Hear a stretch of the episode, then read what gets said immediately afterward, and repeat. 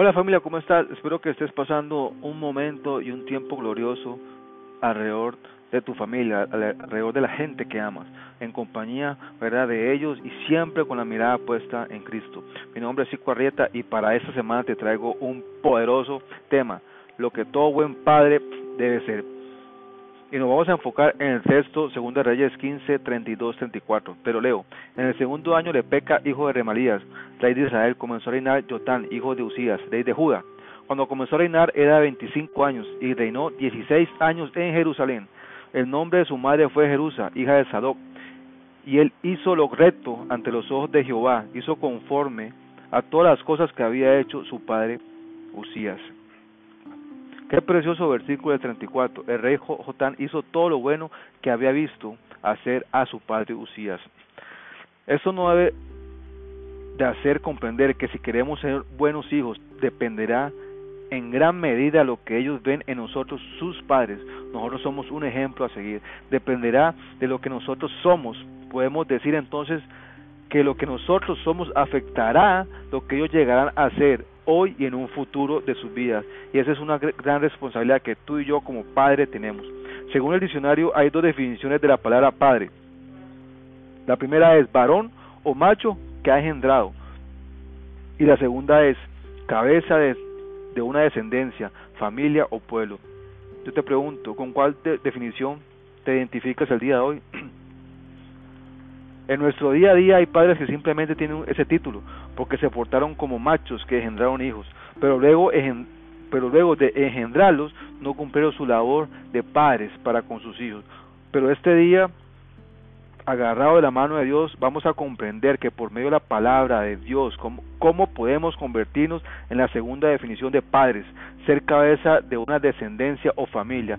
Eso es lo que debemos anhelar, eso es lo que debemos querer ser y eso es lo que Dios quiere que seamos. Comprendamos entonces lo que un verdaderamente padre debe ser para sus hijos y su familia. Para eso, para eso vamos a tomar cinco letras de la palabra padre para comprender lo que debemos ser. La primera letra es la P, pastor, pastor de sus hijos. Vamos a leer Proverbios 27-23. Sé diligente en conocer el estado de tus ovejas y mirar con cuidado por tus rebaños. El padre es el pastor de su hogar. Fácil simplemente, sencillo. Sus ovejas son sus hijos. Y el versículo nos dice que tenemos que conocer el estado de nuestros hijos. El pastor de las ovejas sabe cuáles son, cuáles son, cuáles de ellas son débiles, cuáles están heridas, sabe, sabe cuáles tienen las patas quebradas o cuáles son las necias que se escapan del rebaño. Él las conoce demasiado bien.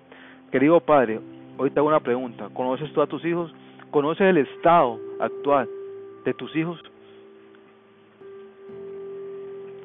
El pastor de las ovejas se mantiene siempre en vigilancia de su rebaño. El pastor huele a ovejas.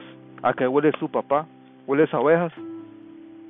¿Está el olor de tus hijos e hijas en tu familia impregnado en tu vida? ¿O solamente hueles a trabajo, a tus amigos o a tu negocio?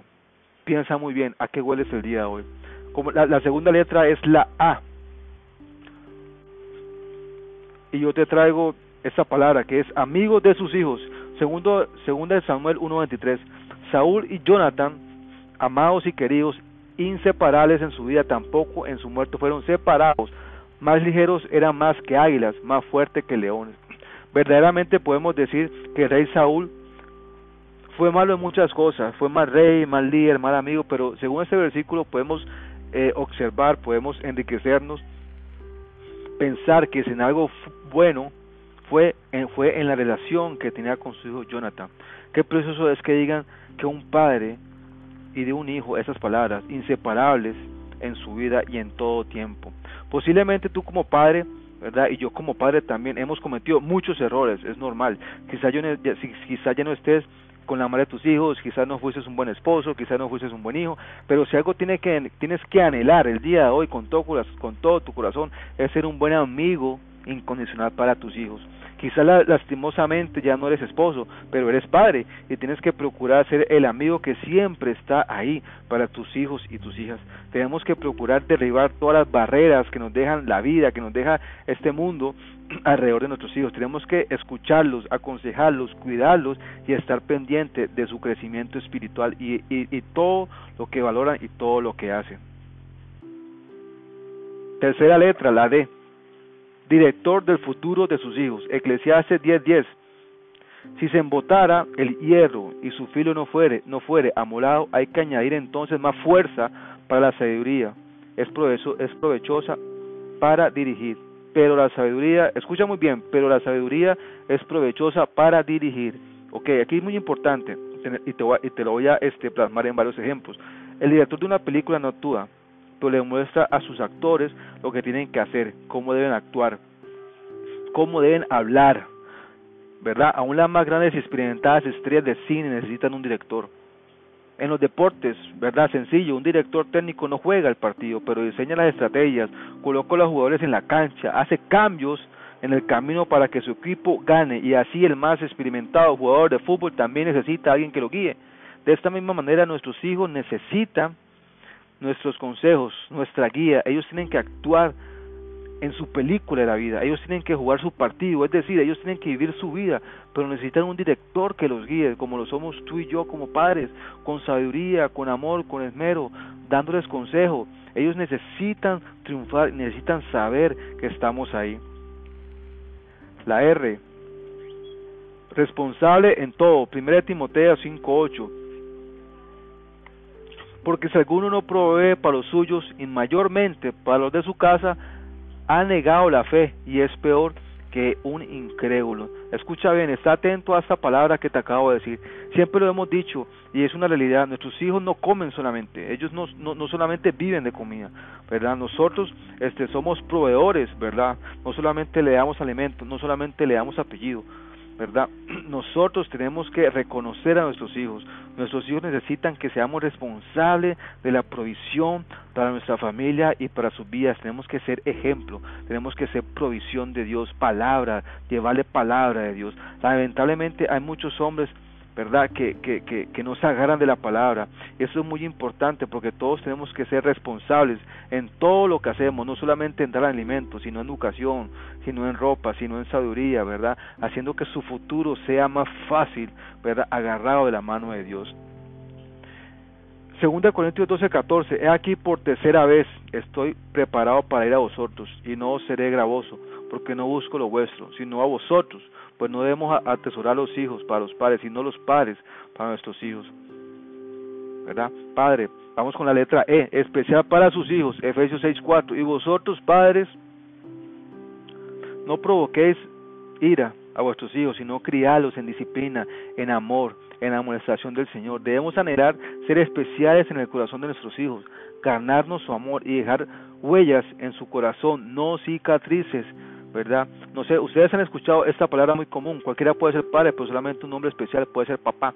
Posiblemente por malas decisiones o por errores que hemos cometido ya no formamos parte de la vida de nuestros hijos, de nuestras hijas, pero procuramos o procura que de todo corazón formar parte de la vida de tus hijos y ser especial con ellos, para ser un amigo, un tesoro, ¿verdad? Para que esa relación se haga más fuerte, más estrecha, se haga más, más y agarrado de la mano del Señor, sea, sea más, pero más eh, exitosa cada día más. Quizás te sientas triste porque no tuviste un padre hoy, pero hoy tú puedes ser hijo del mejor padre del mundo.